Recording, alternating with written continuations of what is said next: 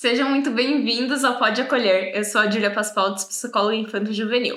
E eu sou a Patrícia Látaro, fisioterapeuta especialista em desenvolvimento motor de bebês. No episódio de hoje, a gente vai falar sobre o papel real do pai na educação da criança. E afinal, qual é o papel do pai nessa família? A gente ouve muito por aí aquelas frases prontas, né? Nossa, meu marido me ajuda fazendo a comida. Nossa, seu marido é incrível! Ele troca a fralda do bebê, ele tá super te ajudando, né? Será que de fato é uma ajuda? Ou será que é o papel do pai? Se é isso que ele de fato tem que fazer? E aí eu te pergunto, Júlia, existe uma diferença entre o pai tradicional e o pai participativo, não tem? Uhum.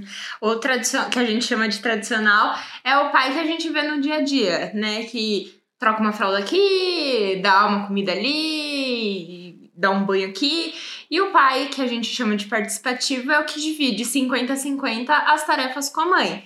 Então, a mesma quantidade de banhos que a mãe dá, o pai também dá. A mesma quantidade de alimento, a mesma quantidade de trocar fralda ou brincar, né? Então é tudo 100% divididinho entre os dois. Que, infelizmente, não é o que a gente vê na grande maioria dos casos hoje em dia. Né? Infelizmente. Infelizmente, é, é, e é, acho que é muito isso que traz pra gente essas frases do ajuda. E na verdade não é um pai que tá ajudando, é um pai que tá fazendo o papel dele. Uhum. E tá tudo certo, né? Uhum.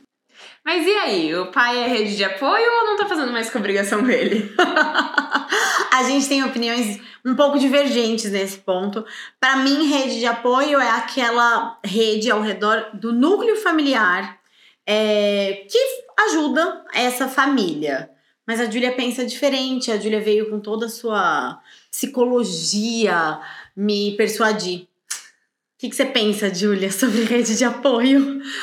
o meu entendimento de rede de apoio é tudo que apoia aquela família ou aquela mãe, né? Então, o pai pode sim, em alguns momentos, ser rede de apoio, mas isso não significa que ele é exclusivamente uma rede de apoio, né? Então, por exemplo, a, mãe vai amamentar. Só ela consegue amamentar, mas isso não significa que o pai vai ficar lá dormindo enquanto a mãe se vira para amamentar. Ele pode levantar, ir lá pegar na mão, fazer um carinho, uma massagem nas costas, né? Isso que é ser um pai participativo. Assim como aquele vídeo que viralizou há pouco tempo atrás, é, em que um pai, a mãe está amamentando sentada na cama e o pai senta, se apoia na parede e ele, ele apoia, coloca os pés na coluna dela para dar um apoio, porque de fato as mulheres sentem muitas dores nas, na coluna.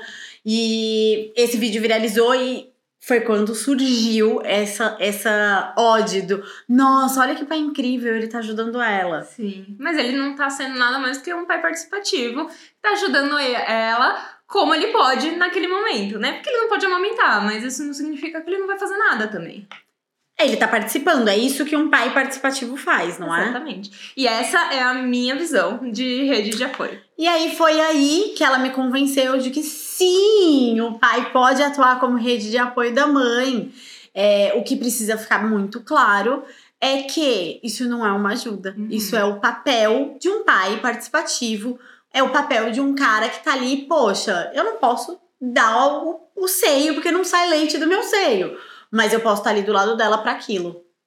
E muito dessa conversa gira em torno de uma cultura enraizada que a gente vive, de algo que vem lá do passado, uhum. onde acreditava-se que o pai era aquele que precisava sair de casa, ganhar dinheiro e colocar comida na mesa. Então, essa é uma cultura de antigamente, né, gente? Faz quantos anos que as mulheres já estão trabalhando aí fora de casa há muito tempo?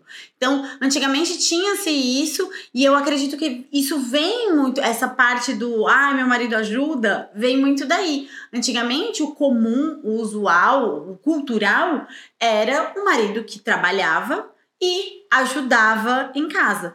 Hoje em dia a gente não vive mais é, essa realidade. Nós vivemos uma realidade de famílias que saem para trabalhar e que voltam do trabalho e que têm que cuidar da, da criança igualmente e que fazem tarefas domésticas de forma uhum. igual. Então, é, acho que muito desse, dessa cultura enraizada que a gente vive de antigamente é o que traz essa ideia de que o pai tá ajudando. Uhum. E a gente e faz a gente ouvir essas frases que para nós que somos mais novas, você é muito mais que eu, não vamos falar sobre isso. Assusta a gente, porque a gente não vê assim. E ainda bem, em consultório e na nossa prática clínica, a gente não vê muito sobre isso, né? Eu, por exemplo, como trabalho com famílias atípicas, vejo pais que participam, vejo uhum. pais que estão ali junto também vejo pais que, que só sim, trabalham. Sim. é, eu acho que, da mesma forma que o pai chega do trabalho cansado, hoje em dia é muito comum que a mulher também vá chegar do trabalho muito cansada e por isso que é tão importante dividir as tarefas, para não ficar uma carga nas costas de nenhum dos dois, né? E mesmo se a gente for pensar igual no episódio passado, né?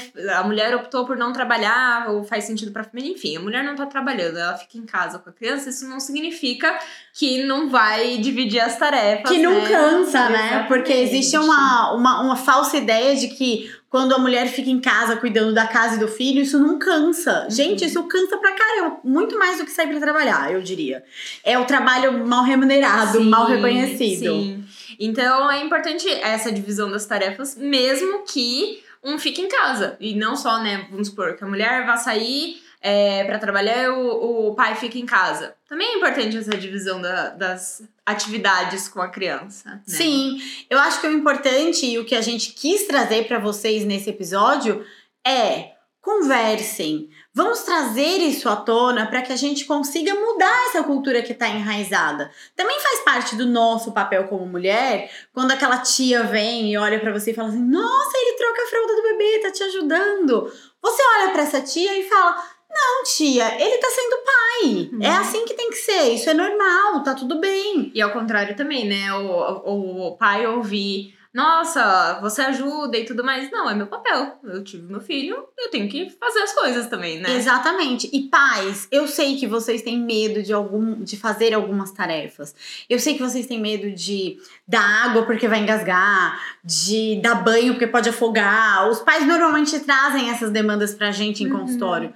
Mas assim, a gente precisa aprender Chama sua parceira, Pede me ajuda, ajuda aqui. Né? Como que faz Exato. isso? Fala pra mim, eu quero melhorar. Então, assim, tente ser máximo participativo. Tente estar ao lado da sua parceira, porque este é um momento absolutamente sensível na vida de uma mulher e que a gente precisa desse apoio, dessa rede de apoio, que afinal ela me convenceu que pai é rede de apoio de mães. E qual é a dica de hoje, Dil? Hoje a minha dica é uma coisa que eu gosto muito, que são livros. Então, o primeiro é esse aqui, que chama Parentalidade Consciente, do Daniel Siegel. É muito sobre você encontrar com a sua própria infância e poder proporcionar uma infância melhor para o seu filho. E o outro é este aqui, que chama O Livro que Você Gostaria que Seus Pais Tivessem Lido e Seus Filhos Ficarão Gratos por Você Ler. Eu acho que o título fala muito sobre isso. De quem é o livro? Desculpa, Philippa Perry. É, são dois livros muito, muito bons para você poder oferecer uma parentalidade melhor para o seu filho, se você quiser, né, melhorar aí no, na criação do seu filho e na sua relação com o seu filho também. Então comprem o livro, não é publi, não estamos ganhando nada por isso, mas para ajudar a melhorar a parentalidade sempre vale a pena, né? Até o próximo. Tchau, tchau.